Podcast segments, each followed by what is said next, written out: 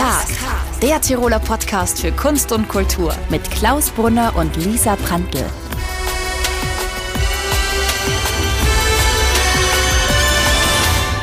Hallo und herzlich willkommen zu einer neuen Ausgabe von Das K. Unser heutiger Gast ist der Musiker und Komponist Herbert Pixner. Ein Publikumsmagnet, der mit seinem Herbert Pixner Projekt im ganzen deutschsprachigen Raum Konzertsäle ausverkauft. Er erzählt uns, wie ihm am Anfang das Verschandeln der Volksmusik nachgesagt wurde, was ein Südtirol-Urlaub des Chefs vom Geo-Magazin mit seinem Erfolg zu tun hat und wie seine Musik und sein Durchhaltevermögen von seiner Zeit als Almarer inspiriert sind.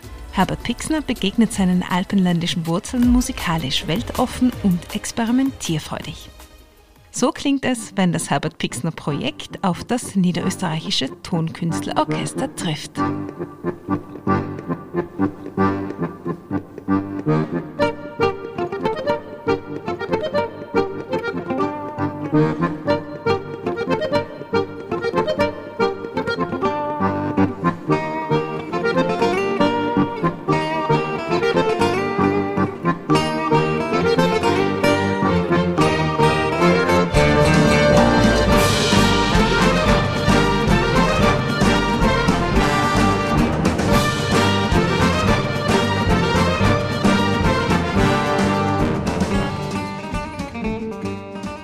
Hallo Herbert, vielen Dank, dass du dir die Zeit nimmst heute für das K. Wie geht's dir denn heute? Vielen herzlichen Dank für die Einladung und äh, es geht mir gut. vielen Dank der Nachfrage.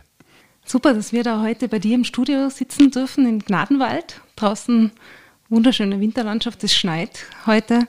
Wie ist es denn dazu gekommen, dass du hier in Gnadenwald deine neue Homebase gemacht hast? Ja, es war eigentlich viel Zufall dabei. Wir haben ja zehn Jahre lang in Innsbruck gelebt und gewohnt, was ich sehr gern meckern in Innsbruck, also äh, verbinde ich sehr schöne Erinnerungen dran.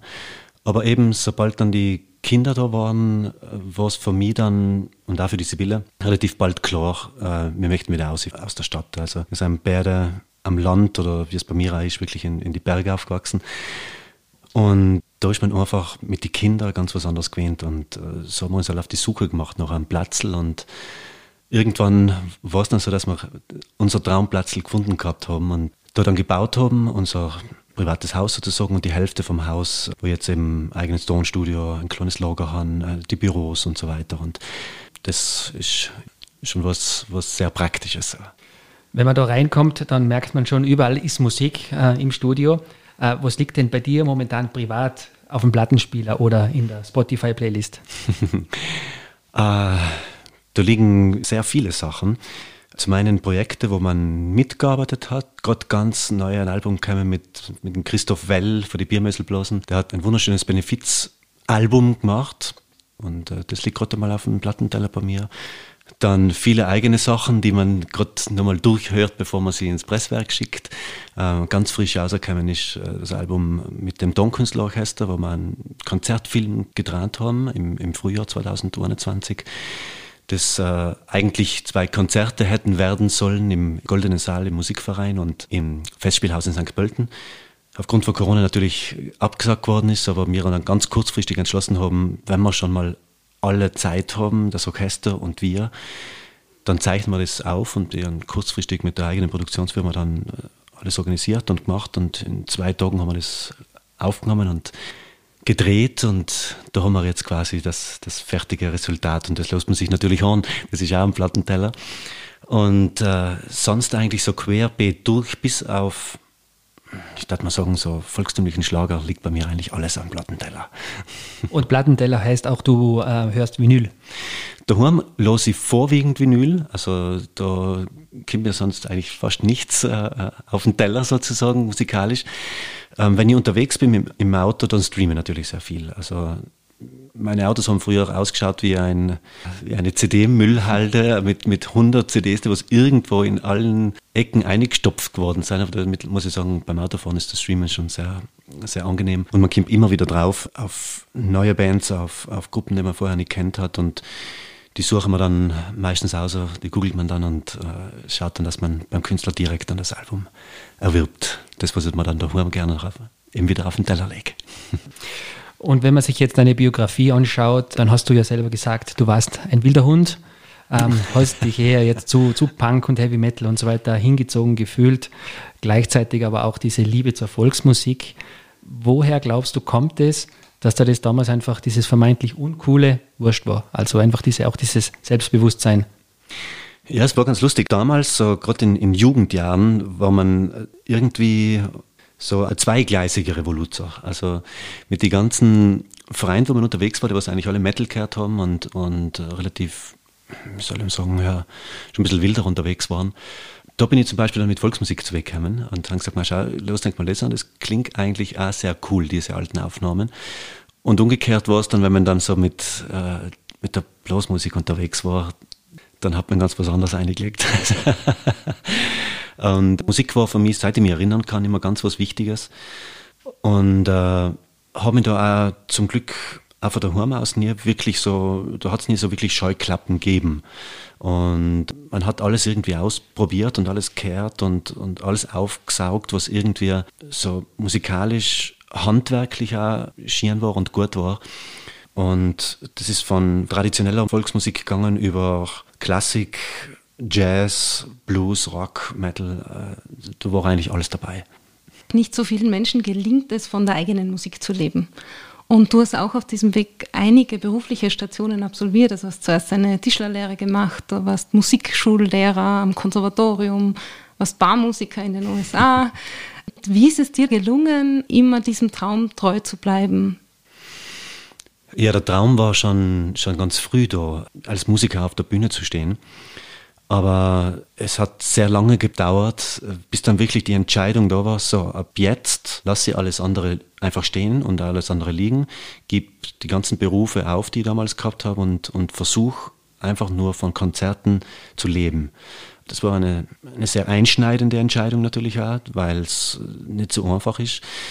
Die Entscheidung war 2009. Bis dahin war es eben so, dass eben Tischlerlehre, dann die Aufnahmeprüfung am Konservatorium in Klagenfurt.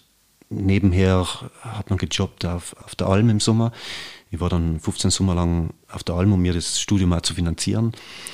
Habe nebenher in unzähligen Gruppen gespielt, wo man sich wirklich ausprobiert hat in allen Genres. Und irgendwann hat man dann die eigenen Stücke gehabt. Und überall, wo man so gespielt hat und wo ich so meine eigenen Sachen gespielt hat, war es ganz interessant zu beobachten, dass meistens dann, wenn man das eigene gespielt hat, die Leute dann kommen sein und gefragt was ist denn das? Das klingt spannend, das, äh, das klingt mal ganz anders als alles andere, was wir jetzt gehört haben. Und da war dann schon irgendwie klar, dass, dass man es vielleicht probieren könnte. Und das Problem liegt ja meistens dann daran, als junge Band, es fragt die halt keiner, ein, ein Konzert zu spielen. Das ist meistens das Problem. Entweder ist eine Agentur, die sagt, äh, eigentlich kennt leider keiner äh, oder sonst spielt es halt für einen Fuffi so ein bisschen als Hintergrund irgendwo. Und das hat man damals eh schon alles gemacht und für mich war eben interessant, auf der Bühne zu sein und, und so hat man sich halt dann selber einfach organisiert.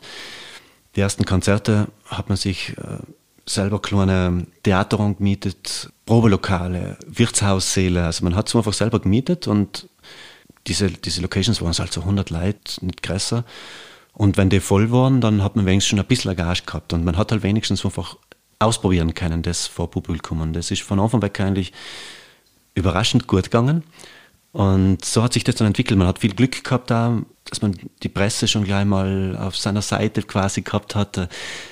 Ganz interessante Begebenheit zum Beispiel war, dass der Chef von Geo in Hamburg in Südtirol in Urlaub war und hört uns über den Sender Bozen, hört, hört unsere, unsere, unsere CD sozusagen oder unsere Stücke. Und der hat dann beim Sender angerufen und gefragt, wer das ist, weil das findet er spannend.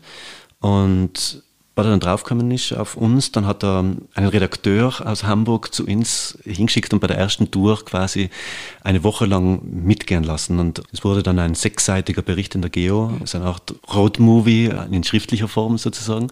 Das war sehr, äh, für uns sehr wichtig und dann so eben die kleineren Fernsehauftritte am Anfang, die uns sehr viel gebracht haben, gerade in Bayern und, und auch in Österreich. Und von da weg ist dann so langsam äh, immer größer geworden und äh, aufgrund dessen, dass wir jetzt keine Hits haben und uns spielt man jetzt auch nicht unbedingt im Mainstream-Radio, sondern äh, man hört uns vielleicht auf Ö1 oder, oder sonst relativ selten oder bei irgendwelchen Spezialsendungen, Aber sonst hat man, hat man sich halt das Publikum erspielt. Und äh, wenn nur mal beim ersten Konzert 100 waren, dann, dann waren beim nächsten dann 200 und jeder hat nur ein, zwei Leute mitgenommen beim nächsten Mal. Und mittlerweile dürfen wir in den schönsten Konzerthäusern im ganzen deutschsprachigen Raum spielen und alle Konzerte ausverkaufen. Und das wissen wir, dass das keine Selbstverständlichkeit ist und allerdings auch sehr viel Arbeit ist und wo man wirklich auch sehr beharrlich sein muss und nicht immer gleich alles aufgibt und sagt, okay, es ist anstrengend, äh, aber wir ziehen das jetzt durch. Du hast das eigentlich selber in die Hand genommen, also einen anderen Weg gewählt, wie vielleicht andere, die hoffen vielleicht, dass man eine Booking-Agentur kriegt oder ein großes Label kriegt. Kannst du dir irgendwie erinnern, dass in dir irgendein Moment der ausschlaggebende war, wo du gesagt hast, ja, jetzt ist der Job am Radio mal Geschichte, ich will mhm. mich jetzt nur mehr auf das konzentrieren?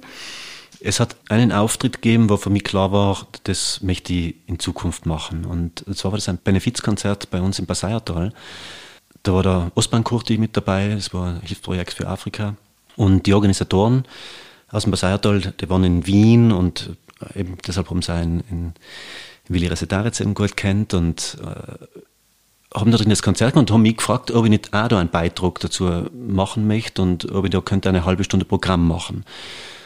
Und ich habe damals dann so eine, so, so wilde Gruppen zusammengestellt, so Vogelwild, Volksmusik halt.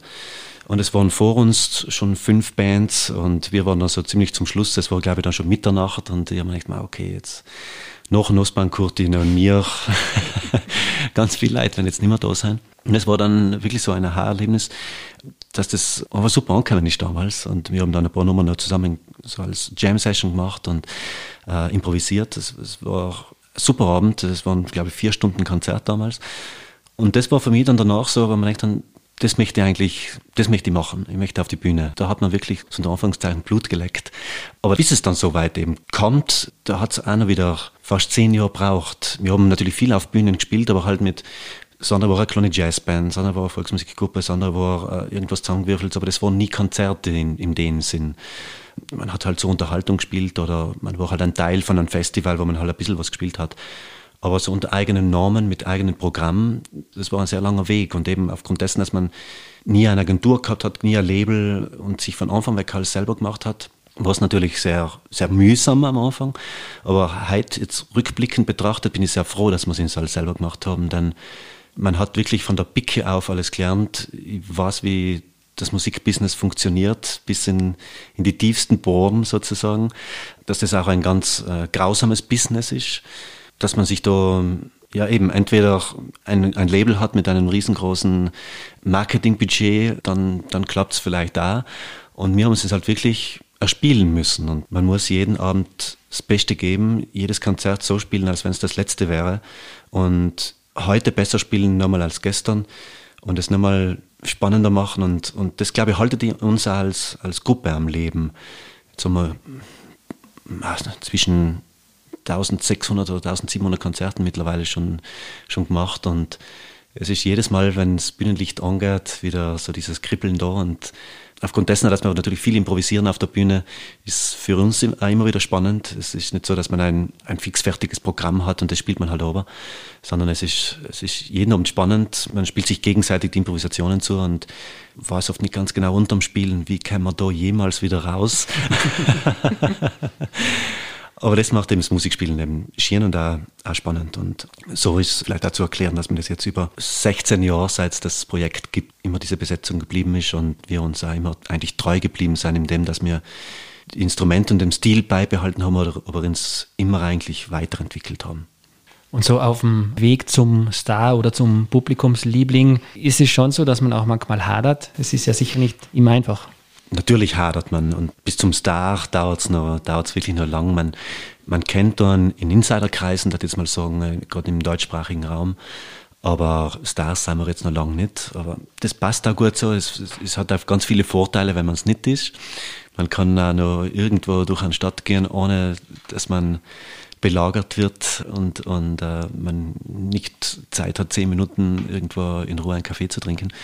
Das sind dann die Nachteile, wenn, wenn jemand ein Star ist. Das kann ich alles noch machen. Aber natürlich hadert man sehr oft, gerade am Anfang. Man hat ja nicht nur die positiven Stimmen da, weil es gibt ja, gerade wie wir angefangen haben, war gerade in der, in der traditionellen Volksmusikszene sehr viel, unter Anführungszeichen, Gegenwind da.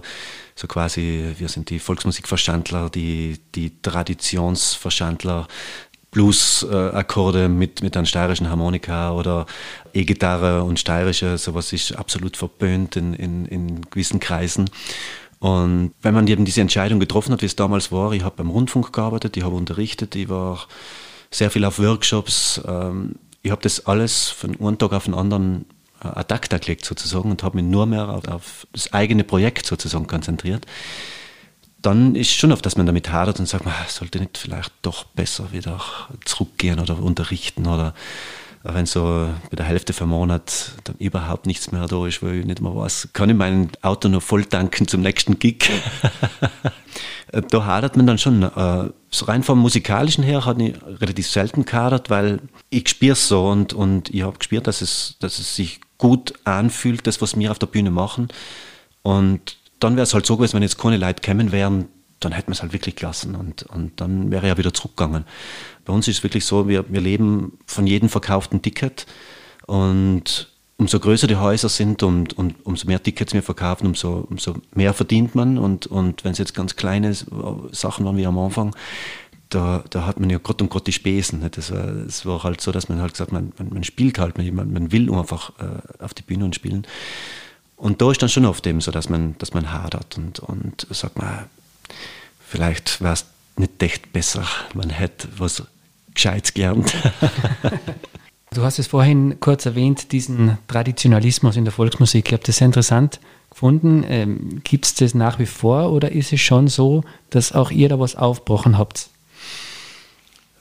Natürlich gibt es da noch nach wie vor und das finde ich ja gar nicht so schlimm. Also eine gewisse, wie soll man sagen, eine gewisse Linie zu verfolgen, das passt ja. Wenn ich auf der Uni bin und recherchiere, was, was, wie hat man früher gespielt, wie waren die Spieltechniken, äh, das kann man ja alles analysieren, wie, wie, das, wie sich das entwickelt hat über, über die letzten Jahrhunderte quasi. Es gibt ja Aufzeichnungen, es gibt schriftliche Aufzeichnungen, später dann ab den 30er, 40er Jahren äh, sogar Tonaufnahmen und, und, und Filmaufnahmen. Das finde ich ganz gut, wenn man das analysieren kann, wenn man das kategorisieren kann. Ich finde es nur hin und wieder bedenklich, wenn man dann noch einen gewissen Zeitraum, keine Ahnung, zwischen 1930 und 1960 hernimmt und das dann quasi als das Heiligtum der, der musikalischen Traditionspflege nimmt und da dann auch nur ein paar gewisse Normen, die damals halt, halt populär waren und so wie der gespielt hat, so spielt man. Es gibt für mich kein, das ist der Südtiroler Stil oder das ist der Nordtiroler Stil oder das ist der Salzburger Stil, sondern diese Stile sind immer von gewissen Persönlichkeiten geprägt worden. Und natürlich haben diese Persönlichkeiten auch immer wieder Einflüsse gehabt von anderen Musikanten, wie es damals gerade K&K-Zeit als, als Militärdienst, der damals 24 Monate gedauert hat, wo die ganze Monarchie benannt beim Militär war, wo dann wahnsinnig viele Sachen ausgetauscht worden sind, wo der der kleine Kapellmeister aus dem hinteren Passeiertal dann was aus Böhmen mitgebracht hat, äh, was aus Wien mitgebracht hat, aus, aus der Steiermark und, und, und für das waren das quasi die neuen Hits. Das dann jetzt zu verkaufen, dass das jetzt quasi dann Passeirer Stil ist, das finde ich dann irgendwie komisch. Aber darüber kann man, glaube ich, äh, tagelang diskutieren. Für mich ist es einfach wichtig, äh, Musik zu machen und Musik ist, ist erstens ein Handwerk und, und zweitens lebt Musik natürlich sehr viel von, von Emotion.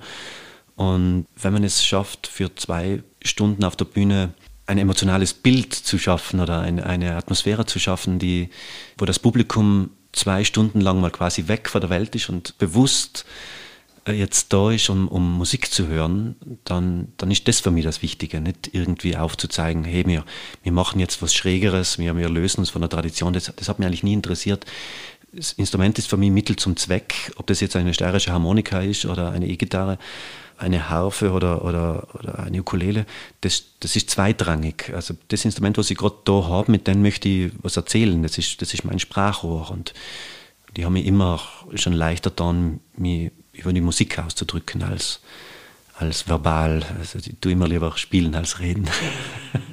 Zum zehnjährigen Jubiläum des Herbert Pixner Projekts hast du mal gesagt, alles was jetzt kommt, ist nur noch eine Zugabe. Jetzt im Rückblick ist es tatsächlich so gewesen, dass alles weitere nur noch eine Zugabe war.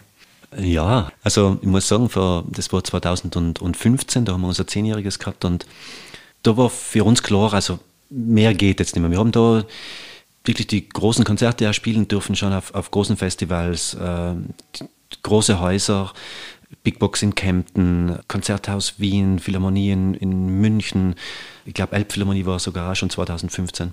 Es waren auch gewisse Sachen dabei, wo, man, wo ich gemerkt habe, das ist jetzt zu groß, das funktioniert bei uns nicht mehr. Es ist zwar super, auf einem riesigen Festival für 20.000 Leute zu spielen, das ist so ein, zweimal sehr spannend, aber öfter möchte ich es nicht haben, weil diese irgendwie Intimität, die unsere Musik braucht, verloren geht. Und wir auch die Stücke für das nicht wirklich damals auch nicht gehabt haben. Und es braucht bei uns irgendwie eben ein, ein, ein großes Theater, äh, ein großes Konzerthaus, das funktioniert super, weil uns da irgendwie jeder nur sieht. Äh, du brauchst jetzt keine Videowahls, dass man jetzt merkt, was wir spielen. Und wenn es dann zu groß wird, und dann nur mehr vier Punkte irgendwie auf der Bühne sein und man uns nicht mehr interagieren sieht, dann nimmt das sehr viel weg von dem, was wir machen. Und damals haben wir beschlossen, wir werden sicherlich niemals so Olympiahalle oder so etwas in Betracht ziehen, obwohl es sicherlich machbar wäre, aber lieber spiele ich dreimal in einem Theater mit tausend Leuten hintereinander als, als einmal dann wieder so, so irgendwie Stadthalle, die große Stadthalle in Wien oder, oder Stivoli in, in Innsbruck, das wäre locker zum Vollmachen, aber, aber was bringt es uns und was bringt es dem Publikum? Und ich glaube, dass es beiden nichts bringt. Und Damals haben wir gesagt, alles was kommt ist Zugabe. Wir haben viele Zugaben gehabt, sehr spannende Projekte. Ähm, die Eröffnung der Wiener Festwochen zum Beispiel oder die Tour mit den Berliner Symphonikern, das war wirklich ein sehr intensives Erlebnis, das jetzt mal sagen. Auch zu, zu experimentieren, funktioniert das überhaupt zusammen mit der Orchester, das was wir machen. Mittlerweile gibt es mehrere Anfragen. Eine haben wir schon einlösen dürfen, zum Beispiel mit dem Tonkünstlerorchester in Niederösterreich. Es sind da Anfragen auch international da, die was vielleicht dann irgendwann in den nächsten Jahren mal äh, in Angriff genommen werden können. Jetzt äh, aufgrund der Pandemie ist mal alles, alles, was so irgendwie international ist, mal sowieso auf Eis gelegt und und vielleicht auch besetzungsmäßig. Äh, es heißt Herbert Bixner Projekt und ein Projekt ist, ist offen. Projekt ist vielleicht auch irgendwann mal abgeschlossen. Ähm, mal schauen, was die nächsten Jahre kommt. Man hat noch einige Ideen, man hat noch sehr viel Feuer. Ähm, wir spüren, dass, es, dass, dass wir unglaublich gern spielen und äh, es nichts Schöneres gibt, als wie auf Tour zu sein. Und, und dann mal schauen, wie viele Zugaben wir noch machen. Wie war das äh, mit einem ganzen Sinfonieorchester, die eigenen Stücke dann so neu zu erleben, wenn da der ganze Klangkörper bei der ersten Probe das anspielt? Wie fühlt sich das an? Ja, das äh, fühlt sich schon sehr, sehr besonders an. Also gerade gewisse Stücke, ähm, die mir sehr viel bedeuten, zum Beispiel das Stück Cantoni Schnee, ähm, das, das Intro zum Beispiel war eines meiner ganz ersten eigenen Stücke. Das ist auf der Alm entstanden, damals äh, 1995 in der Schweiz. Das waren so die ersten äh, eigenen Versuche auf ein Instrument. Wenn man das 25 Jahre später dann mit einem 60-köpfigen Orchester im, im Hintergrund dann hört. Und da erinnert man sich daran, wenn man da in dieser kleinen, einfachen Almhütte gesessen ist, da den ganzen Sommer über allein und da an einem Stück gefeilt hat. Und jetzt spielt es ein großes Orchester und, und man spielt eine Tour, mit, wo man, wo man 100.000 Tickets verkauft hat. Mit diesem Stück, dann, dann ist das schon was Besonderes. Also für mich war das, ich habe das oft dann vor Augen gehabt, dieses Bild, wenn man da an, an diesem uralten Tisch da in dieser, in dieser alten Almhit gesessen ist, da, wo man das da eben gemacht hat. Und äh, jetzt spielt man das so in einem ganz, ganz neuen Klangkörper sozusagen. Und, und die Leute vom Orchester dann danach herkommen und sagen, das ist sehr cool zum Spielen, dann ist das schon das vom Schönsten, was es gibt. Als Herbert Bixner Projekt seid ihr jetzt seit 16 Jahren unterwegs. Ich kann mir vorstellen, das ist sehr intensiv. Ihr seid gemeinsam auf Tour, das sind auch lange Tourneen. Wie haltet ihr das frisch, auch eure Beziehung untereinander? Wie halten wir das am Laufen? Es ist ja so, dass das, das Herbert Bixner Projekt gibt es seit 2005. Allerdings haben wir damals, das Projekt war ja nur quasi gegründet, um meine eigenen Stücke zu dokumentieren. Es war zu der Zeit so, dass viele schon meine Stücke nachgespielt haben. Es hat schon einige Aufnahmen von meinen Stücken gegeben, die man teilweise schon gar nicht mehr wiedererkannt hat. Es hat halt auch keine Noten gegeben. Irgendwie hat sich das halt so, wie es halt oft ist. Äh, der eine hat es vom anderen gehört und, und äh, Aufnahme hat es keine gegeben, jetzt wirklich offizielle. Und da war eben die Entscheidung, ich möchte mal meine Stücke, die wir jetzt haben, so die wichtigsten auf CD äh, einspielen. Und ich habe damals mit meiner Schwester schon immer Musik gespielt, zu zweit, Harfe und steirische Harmonika. Und, und für die CD wollte ich einen Bassisten haben. Und da habe ich dann den Werner Unterlacher gefragt, äh, den ich damals kennengelernt habe, habe in, in Osttirol, ob er nicht bei dem Album mitspielen mag. Und das hat dann, haben wir dann gemacht und wir haben das dann aufgenommen. Und das Album war wirklich eigentlich zu 100 Prozent nur Dokumentationszwecke. Also wir haben es ja nicht mal irgendwo hin mitgenommen, wenn wir gespielt haben, denn wen soll es denn auch schon interessieren? Aber das Album ist dann wirklich, man könnte heute sagen, durch die Decke gegangen. Also es war teilweise eben verböhnt und verboten und teilweise äh, war es dann halt so irgendwie in dieser Szene was Neues. Und dann war eben vier Jahre lang, dass wir halt so unseren Weg gegangen sein. So, jeder hat unterrichtet, äh, wir haben in zig Gruppen gespielt. Und dann mit 2009 haben wir begonnen zu spielen und der Höhepunkt, was wir an Konzerten gespielt haben, war so 200 Konzerte im Jahr, das war 2014, 2015. Da haben wir dann irgendwann eben 2015 dann beschlossen, so jetzt, jetzt müssen wir ein bisschen zurückfahren, jetzt wird es jetzt wird's dann echt anstrengend. Aufgrund dessen, dass wir uns auch wirklich als, wir haben es vom Booking selber gemacht, bis wir sind selber gefahren, wir haben uns selber vor der Bühne gemischt, wir haben wirklich alles selber gemacht. Es war schon sehr anstrengend. Und so haben wir jetzt so eingependelt, dass wir einen Tourblock spielen, meistens von, von Juli weg bis, bis Dezember. Und in dieser Zeit spielen wir sehr intensiv, das sind diese fünf Monate, ähm, wo wir dann so 80 Konzerte spielen und die restliche Zeit hat jeder so seinen Freiraum, entweder Side-Projekte zu machen oder, oder auch nichts zu machen oder auch mal für die Familie dort zu sein.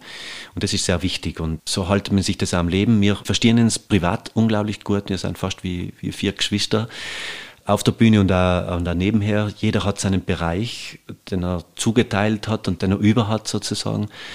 Und dann sind wir so ein eingespieltes Team, Mittlerweile sind da die Techniker mit dabei. Früher waren wir ja nur zu viert. Jetzt haben wir vor drei Jahren äh, haben wir die Electrifying Tour gemacht und da war es dann so, dass ich entschlossen habe, so, ich mag jetzt nicht mehr selber einer von der Bühne mischen. Jetzt waren wir dann irgendwann zu heiß, weil man jetzt so, so wie Fest und Kufstein, das haben wir jetzt echt selber gemischt. Aber wenn man jetzt so zurückdenke, Wahnsinn, man, man hat wirklich, da hat sich nichts geschissen. Jetzt bin ich schon wahnsinnig froh, man hat dann einen Tontechniker mit, einen Lichttechniker mit und noch jemand, der so Mädchen für alles ist, der was schaut, dass beim Aufbau mit dabei ist, der was ein bisschen Merch machen hilft. Und da haben wir ein, ein super eingespieltes Team und Wichtig ist transparent sein, das Finanzielle auch passt, weil es ist ganz wichtig in einer Band. Das wird meistens verschwiegen. Viele Gruppen gehen wegen dem auseinander. Bei uns ist das äh, wirklich ganz, ganz offen, transparent alles und jeder weiß genau, was er kriegt, was die Zeit ist, in der man sich das einplanen muss, in der Zeit, wo wir quasi wieder auf Tour sein und die andere Zeit hat man einfach frei. Und bis dato hat es zum Glück sehr gut funktioniert. Wenn man euch auf der Bühne sieht und speziell du, wenn du ein Solo spielst, da bist du ganz bei dir, ganz irgendwie in der Musik versunken wirkst du. Was geht da in dir vor? Wie fühlt sich das für dich an? Ja, das ist schwer zu beschreiben. Mit der Musik, was wir machen als Herbert Bixner Projekt, das ist äh, sehr konzentrierte Musik, sehr, sehr intensiv, sehr auf Spannung aufgebaut, auf Spannungsbögen, Aufgrund dessen, dass wir kein Schlagzeug haben, müssen wir uns den Rhythmus wirklich selber machen, sozusagen. Man hat zwar Bass und Harfe, aber wenn jetzt noch ein, ein Bassdrum da ist und, und, und ein Schlagzeug da ist, dann kann man auf das drauf spielen. Aber so muss man wirklich ganz fokussiert spielen, dass, damit, es, damit es auch wirklich dann groovt. Und beim Projekt ist es wirklich so, sobald man auf die Bühne geht, dann, dann ist das für mich, dass ich da in, in, in eine andere Welt eintauche. Also ich, ich vergiss da eigentlich alles außenrum und es geht nur mehr um uns vier da. Es ist auch nicht so, dass man, dass man im Hinterkopf hat, ich muss jetzt die Leute, was alle da sind, irgendwie befriedigen oder, oder äh, ich muss in denen jetzt äh, etwas sagen oder so, sondern eigentlich sind wir zu viert auf der Bühne und machen Musik für, für uns vier und das Publikum darf uns dabei zuschauen oder zuhören. Äh, es ist jedes Konzert neu, es ist jedes Konzert anders, bis auf die Moderationen, die sich halt oft äh, natürlich wiederholen, aber da muss man wirklich sehr konzentriert sein. Zum Beispiel die Italo Connection, was ein Side-Projekt ist, ist das komplette Gegenteil. Das ist dann zwei Stunden wirklich Rock'n'Roll-Party. Ähm, da ist man dann weniger versunken auf der Bühne, sondern das ist dann wirklich offensiv und frontal. Aber beim Projekt, das ist eher die, die, Musik, was wir da machen, die braucht dieses, dieses Offensive nicht so. Es ist so filigran teilweise, dass da jeder kleine falsche Ton oder Aussetzer in, in, im Rhythmus äh, das ganze Stück wieder kaputt macht. Und äh, deshalb sind wir wirklich alle unglaublich konzentriert da. Und das ist ja wahnsinnig anstrengend. Also da noch zwei Stunden Konzert, ich bin, ich bin da mehr fertig danach, als wenn ich mit der Italo Connection zwei Stunden auf der Bühne hüpfe, weil es vom Kopf her einfach unglaublich viel mehr Energie braucht. Jetzt kommen wir zu K wie kurz und knackig. Wir spielen ganz gern ein kleines Spielchen in, unser, Ich in hasse unserem, diese Spiele. unserem Podcast. äh, es tut bestimmt nicht weh. Es geht nur darum, es, äh, ich habe jeweils zwei Wortpaare für dich und ich würde dich einfach um eine kurze Antwort bitten. Zugin oder Zeppelin? Also Led Zeppelin. Ah, okay. Eben. Warte, das ist beides. Das ist Zugen super, Zeppelin super. Also da, da, da könnte mir jetzt schwer entscheiden. Tour oder Tonstudio? Beides. Berg oder Bühne? Es ist, es ist, es ist beides Gleiche. Das ist jetzt leichter. Techno oder Tango? Tango, ganz knapp. Blues oder Borischer? Blues. Theater oder Kino? Das ist auch so gemein. Das ist, das ist beides voll cool. Aber im Zweifelsfalle Kino. Pasta oder Pressknödel? Basta. Vale oder Finchgau? Auf längere Gesicht gesehen Finchgau. LP oder Spotify? LP. Und damit bist du erlöst. Berg oder Bühne, da kannst du dich nicht entscheiden. Du warst 15 Jahre lang jeden Sommer auf der Alm. Wir haben es ja schon gehört. Eine Zeit, wo man sicher sehr intensiv sich auch mit sich selber auseinandersetzt. In dieser Natur ist die ganze Zeit, arbeiten muss körperlich schwer. Wie hat dich das geprägt und wie prägt es vielleicht immer noch deine Arbeit? Ja, das hat mich sehr geprägt. äh, Und, und wie du sagst, es prägt mich bis heute. Es waren 15 Sommer. Gerade die ersten Sommer waren eigentlich so die, die intensivsten. Ähm, Die habe ich in der Schweiz verbracht, äh, allein.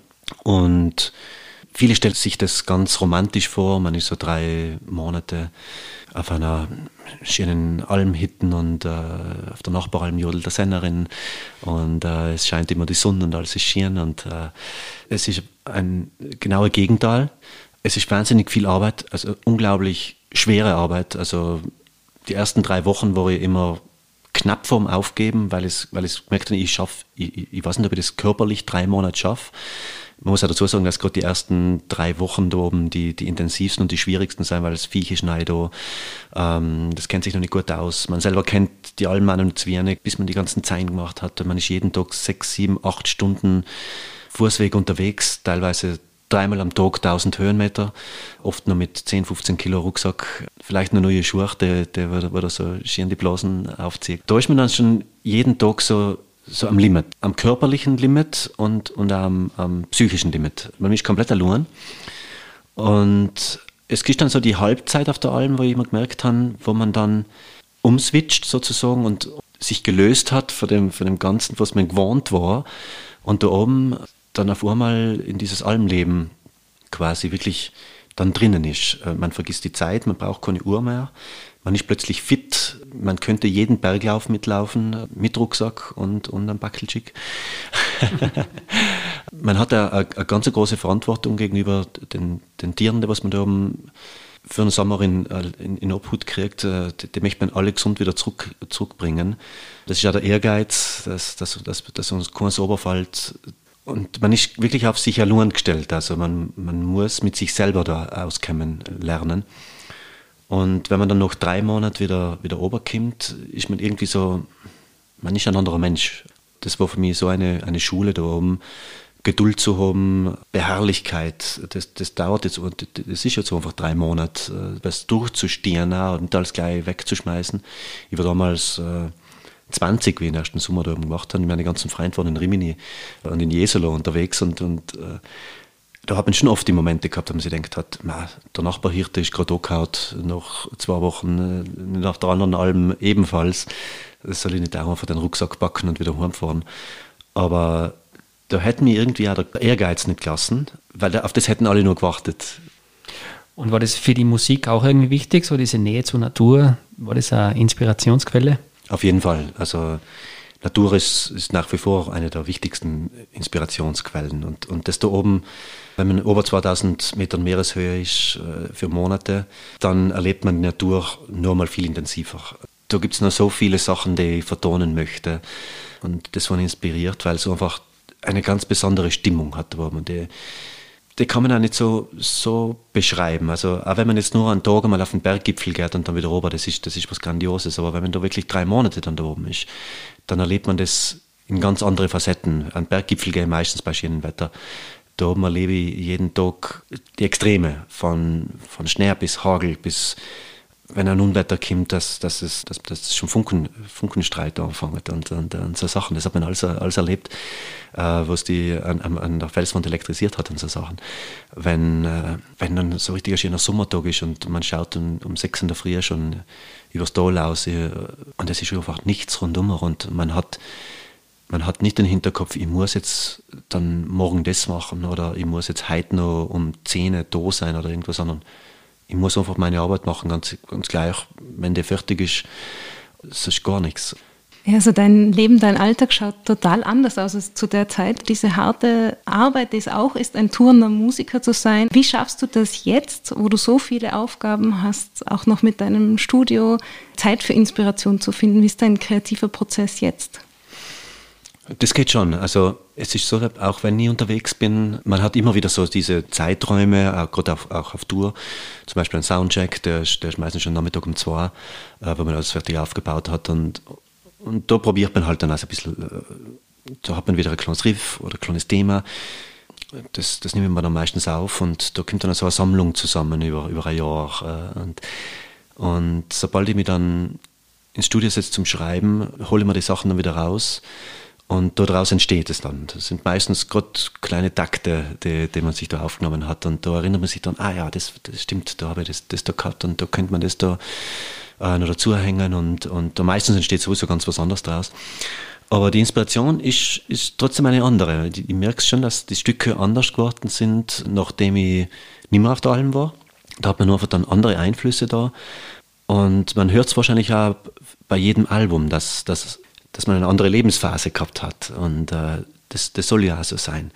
Es ist ja nicht nur in Natur, was uns inspiriert, sondern es sind Erlebnisse, Begegnungen, die man, die man auch vertont, die man nachhaltig irgendwie berührt haben. Und, und ich habe mir da mit, mit Schreiben eigentlich immer recht leicht getan. Also äh, ich brauche dafür allerdings meine Ruhe, also wirklich absolute Ruhe. Also da muss ja irgendwie ich habe mich früher oft in ein kleines Theater eingemietet, in, in Pinzgau, im Cinetheater. Da habe ich mich einsperren können, das war so ein schwarzer Raum. Und äh, da war ein Backstage, also super Couch drinnen und, und da habe ich halt übernachtet und habe da Tag und Nacht, ich habe auf der Bühne alles hergebaut und, und da einfach geschrieben. Und, und da weiß ich, dass wenn ich da drin spiele, da hört mich draußen keiner. Und das Schlimmste für mich ist, wenn ich irgendwas schreiben muss oder, oder, oder schreiben mag, wenn ich weiß, mir hören Nachbarn zu oder mir hört die Familie zu, da fühle ich mich wahnsinnig beobachtet und dann ist die Kreativität sofort weg. Das, das ist ganz komisch.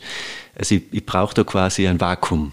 Ich muss frei sein von den Gedanken her. Ich muss da wirklich an nichts denken dürfen. Äh, da darf man niemand abholen, jetzt wäre das Essen fertig oder das ist dann so 24 Stunden, da hat man dann so seinen Rhythmus kann sein, dass drei Tage nichts geht und, und dann stehst du in der Nacht auf um drei und, und denkst, jetzt, jetzt habe ich einen Riff und jetzt mache ich wieder und dann wird es äh, acht in der Früh.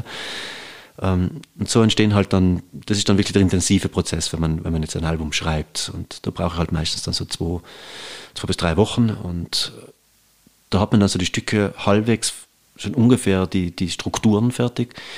Und der Rest, den, den machen wir dann zusammen. Also da trifft man sich dann und dann macht man aus, passt für die dieser Rhythmus, äh, spielst du da Solo oder macht, macht, machen wir da mit der Haar für uns oder, oder, oder lassen wir das überhaupt weg oder, oder machen wir äh, aus dem Dreiviertler ein Sechsachtler draus oder ähm, das entsteht dann da, so quasi der, der zweite Schritt ist das dann in, zusammen in der Band, das dann fertig zu machen.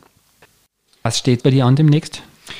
Ja, es ist einiges äh, im Programm. Äh, zuerst einmal bin jetzt mitten dabei im Schreiben vom, vom neuen Album, das wir äh, selber mit Herbert Bixner Projekt ausbringen werden. Da wird wahrscheinlich Mai, Juni Release sein. Dann äh, gibt es ein neues Album mit dem Projekt Alpen und Glühen. Der Trompeter Thomas Gansch, äh, den ich auch schon seit Ewigkeiten und noch länger kenne.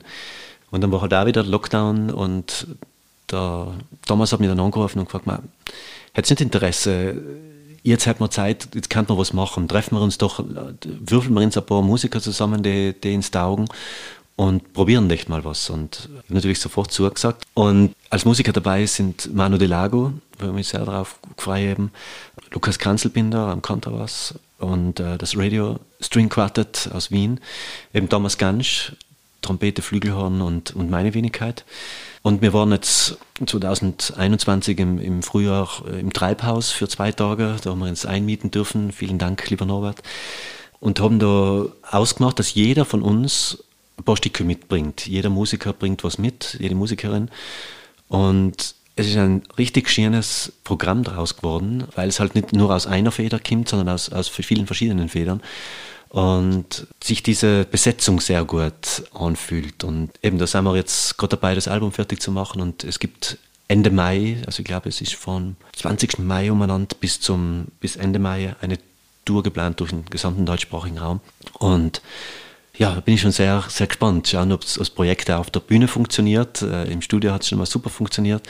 Bühne ist wieder eine ganz eigene Welt. Bin schon sehr neugierig. Also es, es wird spannend. Und wie gesagt, daneben die eigene Tour, wo noch einige Konzerte nachzuholen sind von 2020. Circa 25 Konzerte, die ein weiteres Mal verschoben worden sind, von 20 auf 21 und von 21 wieder auf 22. Und ja, dann mal schauen, was, äh, was geht. Man, man, man weiß ja nichts mehr um vor einem Jahr um der Zeit gesagt, nächstes Jahr ist alles wieder gut. Jetzt sind wir wieder genau am gleichen Punkt wie vor einem Jahr. Schauen wir mal. Also ich bin ein positiv denkender Mensch und allerdings auch ein realistisch denkender. Wir werden das wahrscheinlich noch einige Jahre noch mit uns tragen müssen. Äh, es wird sich sehr viel verändern, gerade in der Veranstaltungsbranche. Mal schauen. Also uns bleibt immer noch das Musik machen, das ist schon einmal positiv. Ja, wir sind gespannt äh, und drücken natürlich die Daumen und sagen vielen Dank für das Gespräch. Vielen Dank.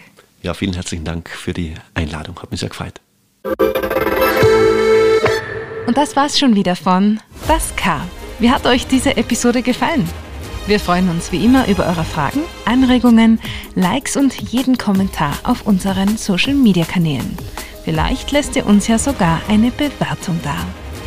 Alle Folgen zum Nachhören gibt es wie immer auf www.tirol.at slash podcast. Vielen Dank fürs Zuhören und bis zum nächsten Mal.